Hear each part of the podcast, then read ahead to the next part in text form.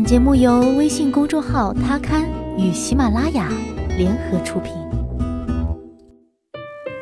Hello，大家晚上好，欢迎收听今天的他，我是子轩。今天给大家带来的是来自一只鸡腿子的“穷人伤心买醉，有钱人都买包”。我好早的时候发过这样一条微博：我身边有个特别酷的女孩。谈了个男朋友，结果男的劈腿了。她把证据扔男的身上之后，甩了男的一巴掌，提箱子就走。大半夜无处可去，来我家坐了会儿。然后他忽然说想去海边旅游，北京太冷了。接着他就订了一张机票飞去马尔代夫了。他的朋友圈都是吃吃喝喝的日常。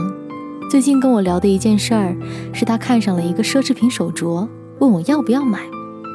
真的，完全看不出她是一个为情所伤的女孩。我问她为啥她能这么洒脱，她淡淡回了我一句：“总的来说，还是有钱吧。”这不是段子，这是真人真事。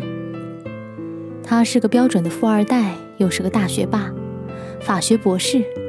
他打算中国待腻了就去美国，反正语言没问题，口袋里也不缺钱。真是命好到让人嫉妒的想流眼泪。你们看，因为他不缺钱，他伤心的时候有那么多方式可以排遣。他想买什么买什么，他去哪里旅游就去哪里旅游。他失恋了，他也很难过，但他的难过跟那种因为没钱而买了一堆廉价啤酒醉倒在五百一个月的公寓里的女孩子是不一样的。这，就是同人不同命吧。我最惨的一次失恋是刚去同道那里上班的时候，我跟前男友吵架到凌晨一点，我疲倦的提了分手，他提着他的行李就走了。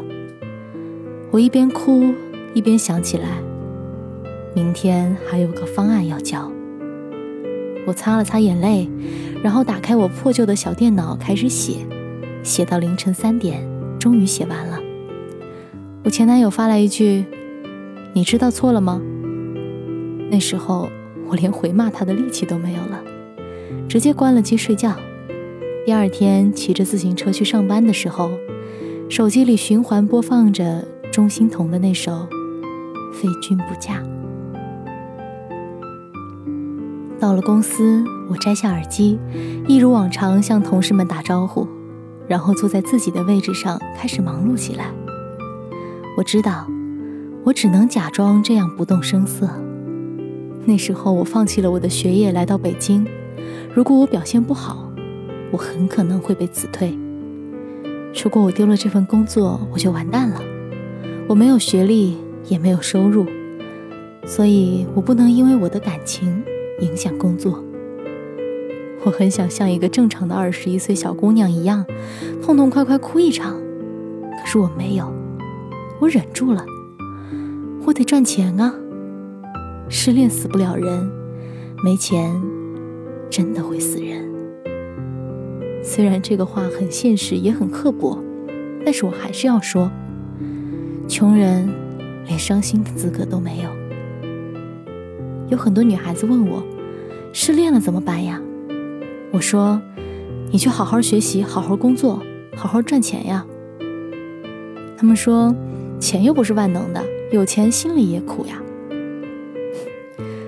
我当然知道钱不是万能的了，但是钱能保证在你失恋或者难过的时候，你不会过得太惨。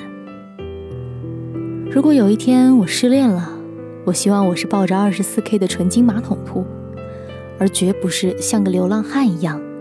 醉倒在路边的小摊，靠山山会倒，靠人人会跑，只有钱在那里不来不去，温柔的安抚我受伤的内心。有人说我势利，眼里只有钱，我得给你鼓个掌，我就是很爱钱啊。这些年风里来雨里去，磨平了我的棱角，也打碎了我所有的粉红色泡泡。我早就不相信我能跟偶像剧里一样，遇到一个爱我如生命的男人，一辈子呵护我、照顾我，生死不离。我得给自己准备好后路，我要有一个人生活的筹码。这筹码是什么？是钱。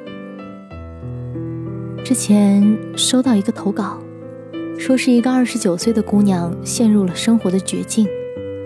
她二十二岁的时候嫁给了这个老公，二十五岁的时候生了孩子。现在老公出轨了，要求离婚，她不答应。老公的态度变得越来越恶劣，甚至动手打过她。我说：“这样你还爱他呀？你也太不把自己当回事儿了。”他说。早不爱了，可是我不能离婚。我做了这么多年的家庭主妇，我什么也不会。离了婚，我怎么生活？他把我问住了。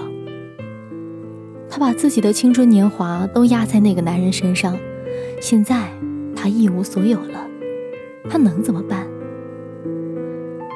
这样的故事太多太多了，每天一千封投稿里。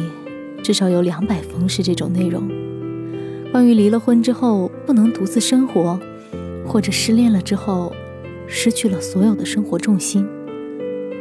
我不喜欢讲大道理，我也不想跟你们说你们要独立、要自主这种空话。我要说的是，女孩们，你们得有钱，钱是你们做选择时的底气和资本，钱是你们生活的保障。你得自己有钱，你不要把未来依托在别人身上，那样你的前途会很飘摇。去学习，去工作，去赚钱吧，不要荒废你的时间。二十岁的时候苦一点，拼一点，未来才不会太狼狈。没有富二代那么好的命，那就靠自己变成富一代，至少。要变成不会因为钱而陷入困境的人。前两天跟我的朋友囤货君吃饭，他说了一句特别励志的话：“穷人伤心的时候才买醉，有钱人都去买包。”希望每个女孩都能买包不买醉，都能站在几百平的大别墅里，手里拿着红酒，眼神落寞地说：“我失恋了，除了钱。”我一无所有。为了我们的未来，加油吧，女孩们！好了，感谢你收听今天的他，我是子轩，我们下期再见吧。